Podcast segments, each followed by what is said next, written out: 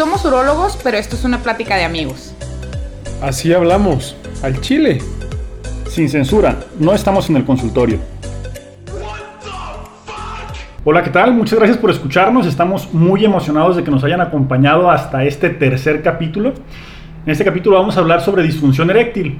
Les vamos a contar un poquito, va a ser breve nada más para darles como el preámbulo de todo esto. No se aburran, nada más para explicarles qué es la disfunción eréctil como tal, ¿no? Es una ausencia de erección o una dificultad para lograr una erección o una pérdida durante las relaciones sexuales de la erección, que tiene que pasar, si te pasa de vez en cuando y ahí una vez al año o una vez en la vida, no es disfunción eréctil, ¿eh? porque luego me llegan pacientes asustados con, con eso. Pero si ya empieza a ser algo frecuente en tu vida, que ya te está cambiando la calidad de tus relaciones sexuales, ahí es cuando ya le tenemos que poner interés. O también los pacientes que llegan porque tuvieron una buena faena, una buena relación sexual, inmediatamente quieren otra vez.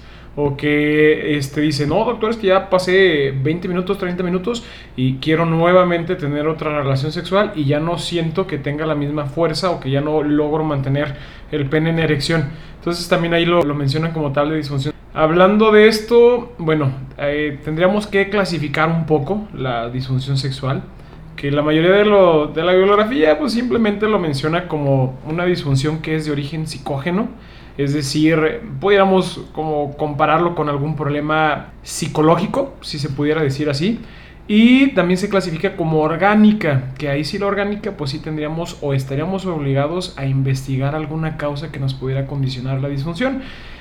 La principal este, forma de presentación de la, de la disfunción o pacientes también un poquito más jóvenes eh, realmente sí es la psicógena. ¿De qué depende? Pues nosotros tenemos que hacer alguna evaluación. ¿Qué es lo, lo, más representativo para nosotros? Sobre todo, por ejemplo, si los pacientes tienen erecciones nocturnas o si tienen erecciones matutinas. Ya ven que la mayoría de los hombres pues despiertan con el, el pito bien parado. Entonces, eso sí lo van notando los pacientes o los que tienen, por ejemplo, al momento de la relación sexual que no logran mantener la, dureza o, que no logran llenar al 100 el pene, generalmente sí tiene la, erección matutina y dicen, doctor, yo me levanto con el, pito a toda madre. Nada más que en ese momento, pues ya. Pero fíjate, digo, hay una, una, cosa que a mí me pasa frecuente en la consulta. Llegan los pacientes y dicen, doctor, no, ya no tengo erecciones matutinas.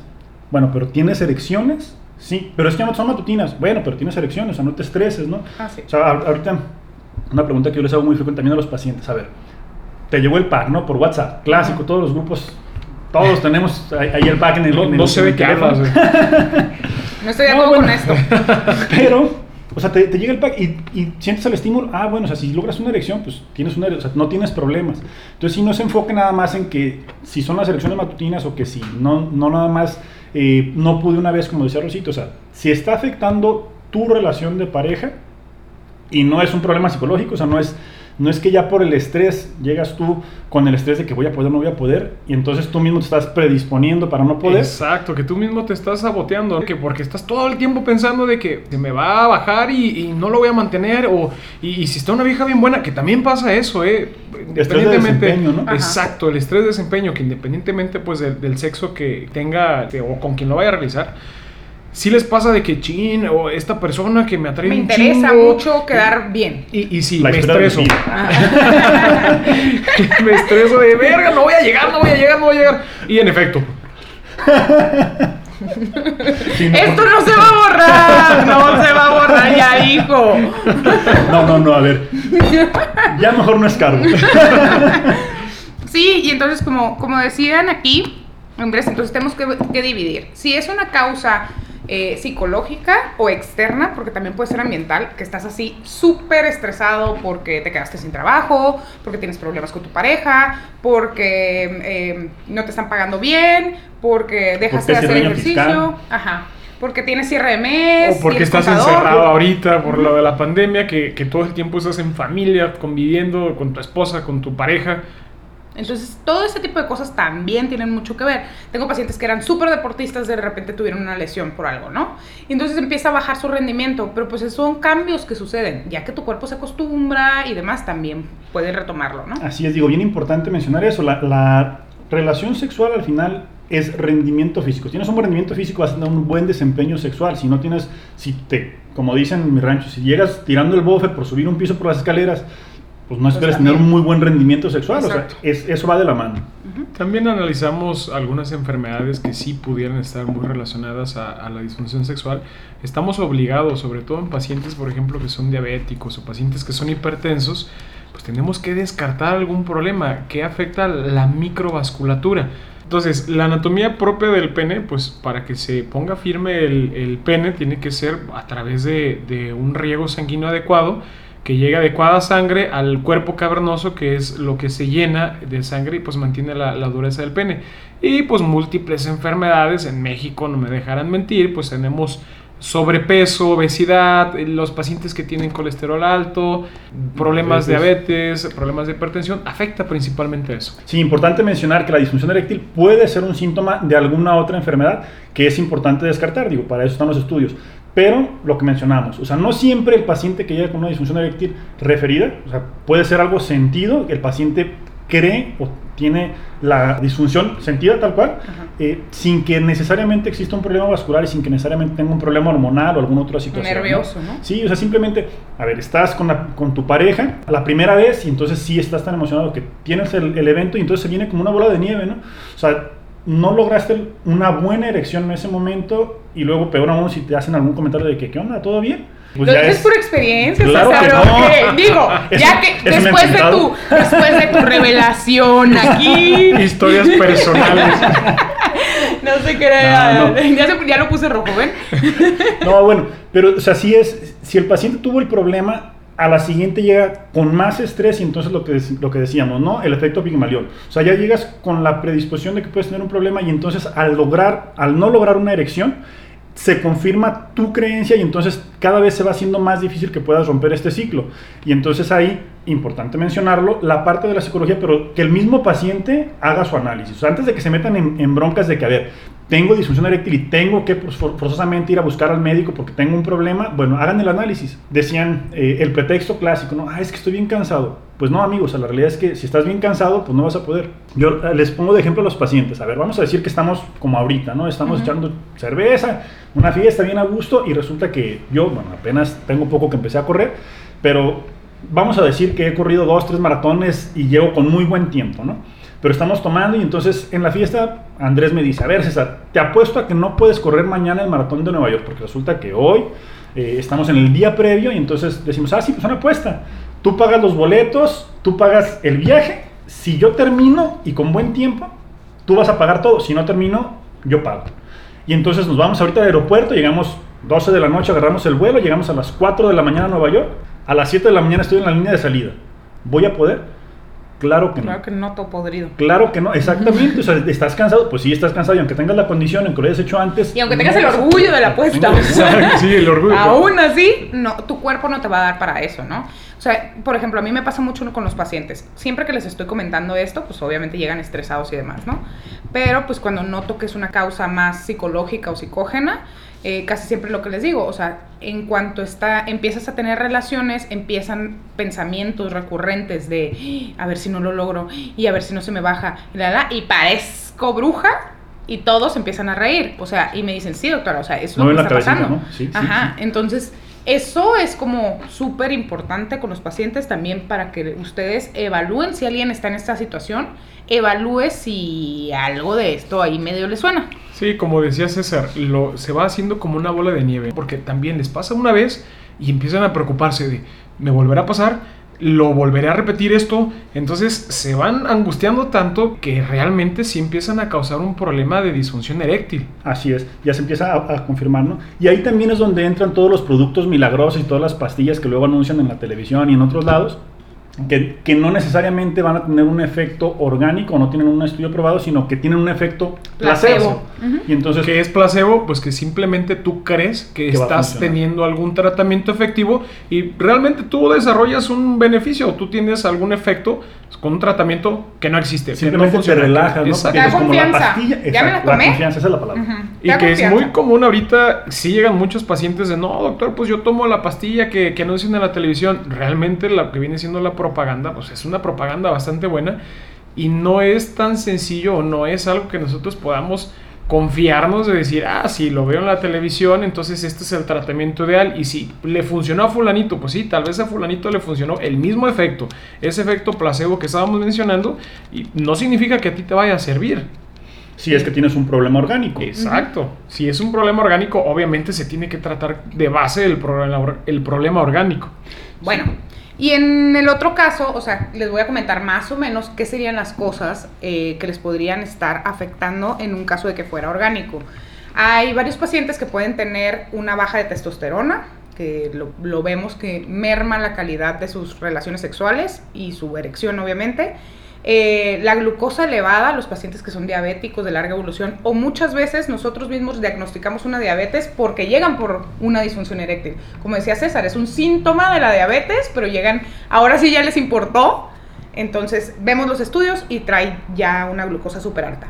Colesterol, triglicéridos altos, algunas hormonas que podrían estar modificadas, ese tipo de cositas son lo que te puede dar extra, que nosotros siempre lo pedimos en la consulta, una mala calidad de tus erecciones y estarte afectando sin que tú sepas. Oye, ahorita que mencionabas la parte de las, de las hormonas, también frecuente, no sé, no sé ustedes qué tanto han visto en la consulta, pero de repente los pacientes que llegan, que, que se la pasan en el gimnasio y se meten ciclos, ¿no? Y eso les altera así, Un chorro. pero cabroncísimo la, la, los, los ciclos hormonales y luego también, o sea, no, no sé por qué le recetan testosterona como caballo, o sea, 3, 4 inyecciones a la semana. Dices, Obviamente, pues es para aumentar la masa muscular como tal, pero ¿qué, sí, ¿qué, ¿qué efectos tiene? que vas a tener? Obviamente, y entre ellos esos efectos, pues es el microgonadismo. Si tú estás metiendo testosterona de fuera y los testículos, su función es desarrollar... la huevo. Sí. o sea al meterte testosterona de más, entonces el cuerpo dice, me, va, pues yo ya, no, hago. Ya están metiendo un chorro, entonces se van los testículos y se hacen chiquititos.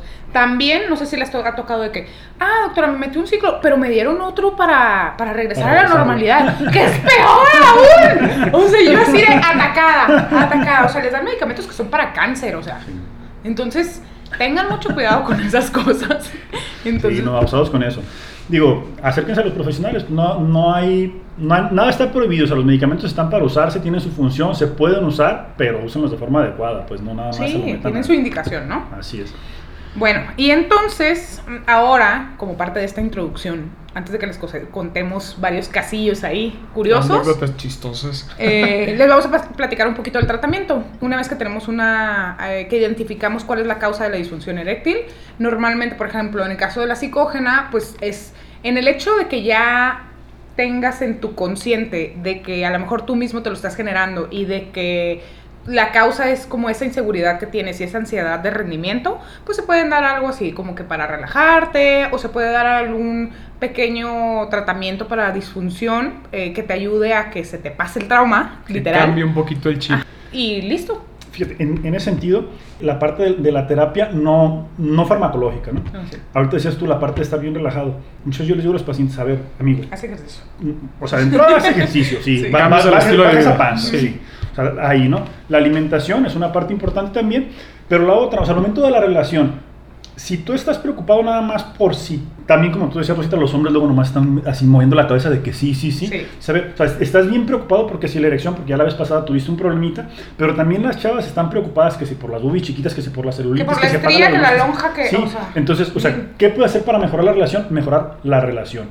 Me acuerdo un paciente que llegaba y decía, no, pues es, ¿qué me puede dar para usar a mi mujer? Ah, no, compa, pues usarla no. O sea, una cosa es tener una relación placentera y otra cosa es que usa a tu mujer. Si tú estás pensando en tener una erección para usar a tu mujer, pues muy probablemente vas a tener problemas sexuales, ¿no? O sea, vas a, vas a desarrollar otro tipo de problemas. Entonces, si empezamos por buscar el placer de la pareja, yo les digo, a ver, pues sexo oral, o sea, hay, un montón de cosas que puedes hacer, o sea, masturba, la de sexo oral, saca un juguete, lo que tú quieras, hazla llegar a un orgasmo y eso también te va a hacer que disminuya muchísimo tu estrés y entonces ya cuando tengas la relación pues va a ser más relajado todo y, puedes tener para los dos. Exacto, o sea, puedes tener un mejor desempeño, ¿no? ¿Por qué? Porque ya bajaste el estrés, independiente de medicamentos. Y recordemos, ¿eh? Ah. Una cosa, por ejemplo, también, o sea, solamente, no, no me refiero a las mujeres, pero el órgano más grande del cuerpo es la piel. Entonces, zonas erógenas, zonas para estimulación y demás, una de las principales es la piel, no tiene que ser inmediatamente, por ejemplo, de ya quiero estar duro, ya quiero llegar a la penetración, ya quiero lograr la excitación y el orgasmo. Que hay también parte del problema cuando llegan los pacientes que no es que ya tomé Viagra y ni con Viagra se me para, doctor. No, mi amigo, pues es que el problema es los medicamentos. A la mayoría de los pacientes que dicen que los medicamentos no les funcionaron es porque no los toman de forma adecuada. ¿Qué es esto? El tiempo previo a la relación, o sea, quieren, quieren tomárselo y como decía el chiste, ¿no? De que les dan ataques de ira. ¿Sí se lo saben o no? No. No. Se toman la pastilla y luego empiezan ira, ira, ira. O sea, bueno, bueno. El- o sea, no, no van a lograr una erección en automático. O sea, el, Viagra, Cialis o Levitra, que son los tres productos aprobados en el mercado en México, ninguno de los tres les va a dar una erección en automático. Siempre, siempre se necesita el estímulo de la pareja, o sea, la excitación, el estar en el exacto. adecuado. El deseo, ah, de hecho hasta la bibliografía misma de los medicamentos lo dice. Tiene que haber una estimulación, tiene que haber un deseo para que haga un efecto realmente efectivo, que sea efectivo, valga la redundancia.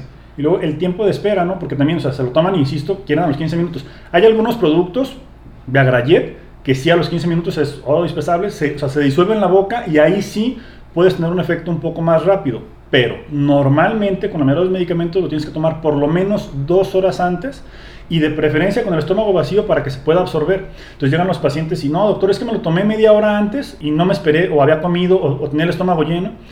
Y también la otra parte, culturalmente queremos tener la relación en la noche, cuando es el momento en el que llegamos más cansados y luego como tenemos la costumbre de que la cena sea el alimento más abundante, porque es cuando ya estamos más relajados, llegas, cenas un montón, cansado del trabajo y después quieres tener la relación y bueno, pues todo eso son cosas que no te van a favorecer. Algo que me pasaba a mí con algunos pacientes, eh, se quejan mucho de los síntomas que pueden llegar a presentar las primeras tomas de medicamento. Como tal, recordamos o, tratamos de informarles siempre a los pacientes de que puede llegar a tener dolor de cabeza, que se pongan un poco rojos de la cara, un rash que, que se pone un poco rojo en el cuello, que tengan constipación nasal propios del efecto vasodilatador que causa el medicamento. ¿eh? Entonces, sí, ocasionalmente se aconseja hay que tomar un analgésico antes para que no presenten este tipo de problemas. Algo, no sé si les haya pasado a ustedes en la consulta, que los pacientes se vuelvan dependientes de estos tratamientos. Sí, la dependencia psicológica, ¿no? Pero es una dependencia psicológica y ahí, y ahí sí, bien importante aclararlo. Cuando los pacientes empiezan a tomarlo a edades tempranas sin necesitarlo, o sea, sin- como decía el anuncio antes, ¿no? Para el que quiere más, no para el que no puede, que es un uso muy común. Luego los chavos ya empiezan con que no, es que si no me la tomo no voy a poder. Y entonces volvemos al efecto Pigmalión, ¿no? O sea, como tú crees que, no la que, que al no tomarla no vas a lograr una erección de forma natural, pues tienes la dependencia. O pasa mucho a los pacientes, bueno, a mis pacientes, o sea, yo les explico desde antes para que no creen esa dependencia. O sea, esto es mientras Ah, yo sí. te vemos cuál es la causa, la, la, la, o sí, claro. mientras eh, trabajamos en el problema La psicológico o algo así. Entonces, para que no hagan esa dependencia, por ejemplo. Y luego, Yo les digo, salir me- del bache, ¿no? O sea, en, en lo que sales del problema que traes ahorita, del trabajo, de la, de la lana, de tu pareja, ándale. nada más va a ser el uso y después no lo vas a necesitar porque el medicamento no te va a generar la dependencia. Sí. Y en los jóvenes que empiezan, como tú mencionabas, desde antes, desde muy jóvenes, siempre les explico, o sea, te vas a sentir Superman y te vas a aventar 8 rounds y bien a gusto. ¿Por qué? Porque tienes 18 una y dos te metiste Cialis. Bye. Entonces, Que pero... sí desde los 18 años ya te puedes aventar los 8 Ajá. rounds. Entonces, pero esto no es la realidad. O sea, sí los, sí los bajo mucho a la realidad. O sea, en el momento en que tú dejes de tomar el medicamento vas a tener erecciones, pero como la gente normal, y no por eso van a estar mal. Oye, hiciste que me acordara una vez un, un paciente, ¿no? Llega y dice, no, doctor, es que yo quiero durar dos horas ahí, brinco y brinco. No, ¿cómo? Pues pásale, bienvenido al club. Yo también. No, pero realmente, a ver, una mujer quisiera estar dos horas montada. Claro que no. Pues claro no. Fíjate que a mí me tocó una vez un paciente, un caso de un chavo de 23 años que se le hizo estudios, estudios que sí son muy específicos para, para evaluar la, la debilidad o, una disfunción eréctil como tal, que, en, que eso no los encontramos aquí en México. Se le hizo esa valoración y estaba completamente normal. Pero el paciente era dependiente completamente de Cialis. Decía, doctor, si yo no tomo el medicamento, no puedo tener relaciones sexuales. Bueno, se le informó al psicólogo que esperemos más adelante podamos invitar a algún psicólogo que nos pueda aportar algo de, su conocimiento y que nos dé algunas ideas de cómo se manejan, porque como tal, en la disfunción eréctil, nosotros ya les hemos mencionado en el primer capítulo, sí nos apoyamos con psicólogos que tal vez nos puedan dar algunos tips de qué es lo que evalúan o cómo analizan a los pacientes para tratar de sacarlos de ese bache que estábamos, estábamos mencionando. Entonces, este paciente realmente creó una dependencia tan grande que se le decía, bueno, intenta otras formas y busca se puede decir aquí la pornografía, busca eh, en lugares donde tú te puedas sentir desinhibido, busca o tal vez algún otro género, algún otro sexo que, que, tú te puedas sentir en confianza y que logres esa excitación y que logres la erección. Y luego es un problema, ¿no? Porque tú tratas de convencer al paciente de que no tiene esa dependencia al medicamento, de que no, o sea, de que no es algo orgánico, sí, de que, de que es más bien la dependencia lo que tiene. Y lo tratas de convencer y le pides que haga el análisis, pero el paciente ya es tanta su frustración de, de la necesidad por el medicamento que no acepta. Entonces ahí también, o sea, insisto, el análisis, el autoanálisis, para poder ver cuál puede ser el origen. Si es que llegaste cansado, si es que andas estresado porque la escuela, porque el trabajo, porque la pareja, porque los papás, porque el COVID, porque todas las situaciones que puede haber. Si haces el análisis previo, cuando llegas a la consulta ya muy probablemente podamos descartar un problema y pueda salir más rápido del bache. Ajá, o también me pasa en, en ese asunto de que analicen antes también me pasa de que ya llegan y cuando empiezas con esto de que, oye, mira, fíjate que tu causa me puede sonar que es algún problema externo o algo así, y es como que, no, dame una pastillita mágica y yo quiero tener una erección. Y pues como habíamos platicado, o sea, no funciona así, o sea, no te vas a tomar la pastilla y ¡pum! Ya, tienes una erección. Obvio no, tiene que haber un ambiente adecuado, que quieras estar con la persona que vas a estar, todo, todo eso que involucra una buena relación sexual tiene que estar presente para que el medicamento te haga ahí su efecto mágico, ahora sí. Y que también no tenemos que irnos directamente a este tipo de tratamientos. Los conocemos en la medicina como inhibidores de, las, de la 5-fosfodiesterasa que también tenemos algunas otras alternativas que pudiéramos manejarlos. Por ejemplo, hay unas pastillas que son un poquito más naturales, bueno, de esas de la forma de decir naturistas, que también tenemos algún efecto positivo en los pacientes o que actualmente también hay algunos anticuerpos monoclonales que pueden ayudar y que logran cierta efectividad. Digo, también, por ejemplo, si ya entramos en tratamientos de tomados, que, como decíamos, Viagra, Cialis, Levitra, también hay otras que pueden ser un poco más invasivas. Sí, o sea, por ejemplo, un paciente que tiene alguna causa orgánica, por ejemplo, una diabetes de larga evolución, alguna cosa que tuvo un accidente y tuvo una lesión medular, alguna cirugía, ajá, cosas diferentes, siempre va a haber segunda y terceras como líneas de tratamiento. Entonces, por ejemplo, con segunda línea podemos tener algunas inyecciones que son directas en el pene. No hay tanto apego al tratamiento porque puede ser doloroso, puede causar algún em, fibrosis en, el lugar de la inyección, ciertas cosas, pero funciona. El miedo, ¿no? Que, ahí es donde fue el éxito de una clínica muy famosa. Exactamente. y... Ahorita dije, ¿cuál clínica? Pero creo que ya sé cuál Una clínica muy famosa que sale en todos lados. Y la bomba de vacío. Y la bomba de vacío, que como segunda Que la bomba de vacío, yo no sé por qué algunos pacientes se resisten tanto. Digo, algunos luego, luego, ah, sí, la de Andrés García, ande, esa mera. Digo, esa o cualquier otra. No, pero la de Andrés García era una, una, prótesis. No, no pero también, te, también anunciaba una, bolsa, una bomba de vacío. Que es básicamente un cilindro que se pone alrededor del pene, se hace un vacío como tal. Es una succión. O sea, hace una succión, saca el aire dentro, dentro del cilindro y esto succiona la sangre hacia el pene, genera la erección, se libera una banda en la base del pene y entonces logras mantener la erección por más tiempo y puede ser satisfactoria. Como los anillitos que venden para el pene, o sea, que presionan en la base. En la base, para que, se, para que evite el escape de la el escape de la sangre. Entonces se pone eso y ya se puede tener la erección. Sí, que digo, algunos pacientes como que les genera un poquito de rechazo, sobre todo cuando no tienen una pareja estable. Pero en parejas estables es una muy buena opción para, o sea, una muy buena alternativa como tratamiento. Y luego ya las prótesis, ¿no, Rosita? Sí, las prótesis son para pacientes que mm, ya no les funcionaron ninguna de estas opciones y la prótesis, mucha gente piensa que es como que le vas a poner otro. Pene biónico. Ajá, un pene biónico, algo así. Y más o menos, pero no se ve. Por, es por, dentro. hay dos tipos, hay maleables y hay hidráulicas. Las maleables, pues se mueven con la mano, siempre van a estar en erección el pene y se mueven, se acomodan y vámonos. Dirán en mi rancho una, un rayo de bicicleta. Ándale, justo eso dije, ¿cómo, cómo decían? ¿Cómo decían? Rayo de bicicleta. Básicamente, pero no se ve y no es un rayo. y en cambio están las hidráulicas también, que son las que a esa sí la tiene Andrés García, que se presiona un mecanismo por atrás. Ya falleció. No, No. todavía sigue vivo, Ah, sí. perdón, perdón, ya lo conté, perdón, perdón. Esperemos que Andrés García no escuche no este escuché podcast. esto, pero... Si nos escucha, por favor, dele like. Y entonces se presiona un, un botoncito atrás de los testículos y se infla la, los, Los globitos que están por los dentro del globos que están por dentro y ya forma una erección.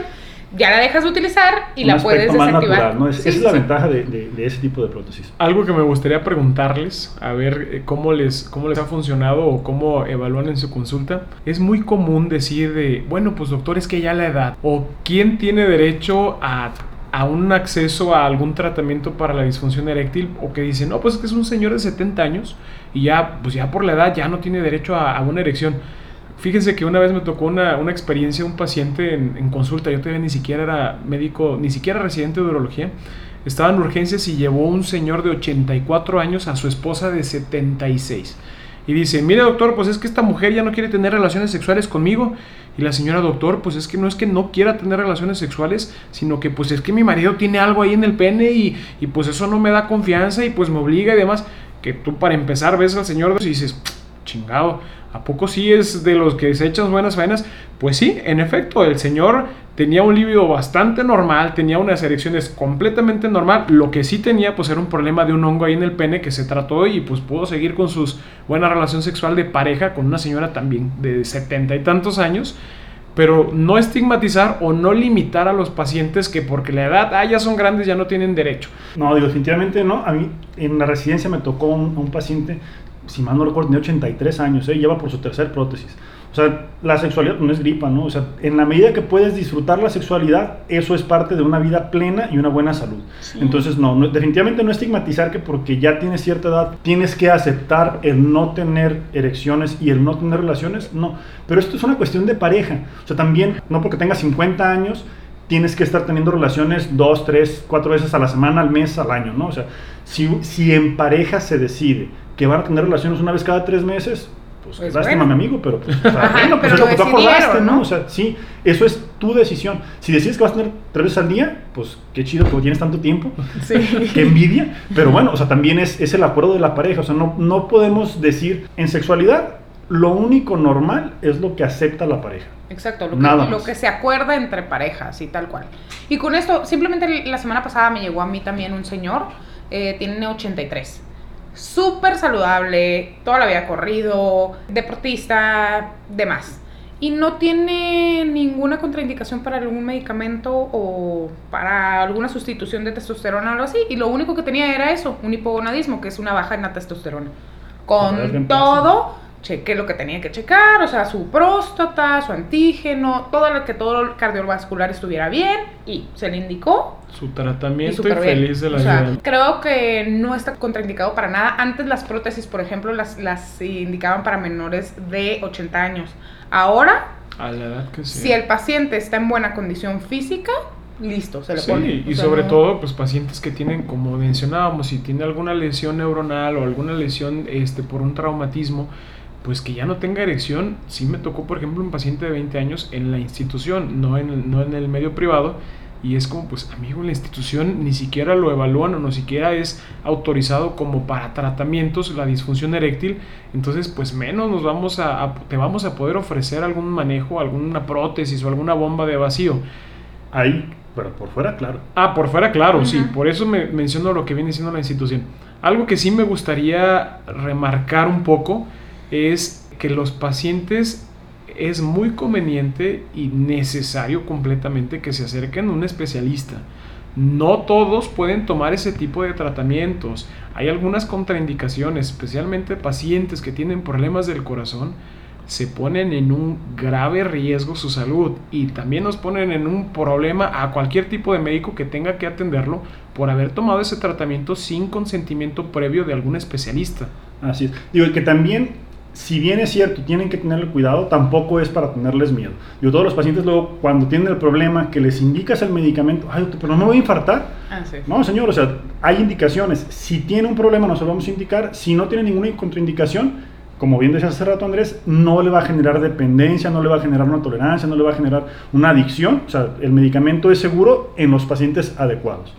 Y bueno, aquí también va- vale la pena aclarar, este programa no es patrocinado por ningún laboratorio. eh, Si gustan patrocinarnos, bienvenidos. nuestras redes sociales. Llámenos.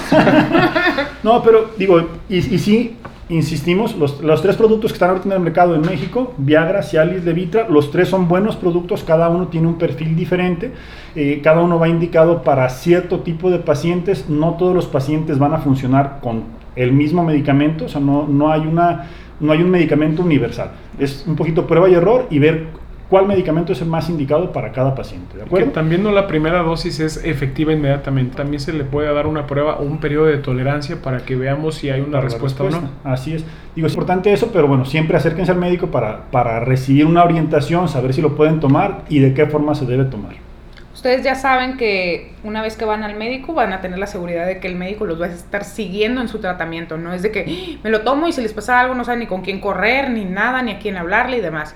Entonces en ese tipo de casos sí, lo mejor es que lleguen y que arreglen las cosas desde un principio, porque a lo mejor inician ustedes y al principio les hace efecto la, la pastilla, pero tienen una glucosa hasta el chongo y poco a poco les va a dejar de hacer efecto y no saben ni por qué. Entonces, si hubieran ido hace dos años que empezaron a tomar la pastilla, se arregla lo de la glucosa y listo, ¿no? Yo- no hay un daño como crónico o algo así. Entonces, pues es mejor, acuden a su urólogo, uróloga y, listo. Bueno, pues para terminar, los invitamos nuevamente a que se unan a nuestras redes sociales. Pueden hacernos preguntas en Instagram, urología.wtf o en la página de Facebook que es urología WTF. Háganos preguntas, nosotros las vamos a leer con gusto y se las intentaremos responder lo más claro posibles o invitamos a que vayan a la consulta, ¿verdad? ¿Por qué no? Entonces, este, estaremos sacando un episodio por semana. Así que, pues, denos follow en Spotify. También tenemos algunas otras, como es Pocket Cast. En Google Podcast. Podcast, también tenemos este, ya la plataforma de nuestra página de Urología WTF. Acérquense con nosotros, escúchenos, mándenos sus consejos, mándenos sus este, Sugerencias. sugerencias completamente y sobre todo sus preguntas o qué podemos hacer para dejarles más claro eh, los temas que vamos a estar tocando más adelante. Sus felicitaciones también son bienvenidas. Sí, cualquier cosa, cualquier comentario, la verdad, que nos haga crecer o que nos ponga de buenas o lo que Claro, sea, es bienvenido. Ya saben. Nuestro próximo episodio va a ser de eyaculación precoz para que estén pendientes El próximo jueves aquí los esperamos. Gracias por continuar con nosotros. Que estén muy bien, bye. y adiós.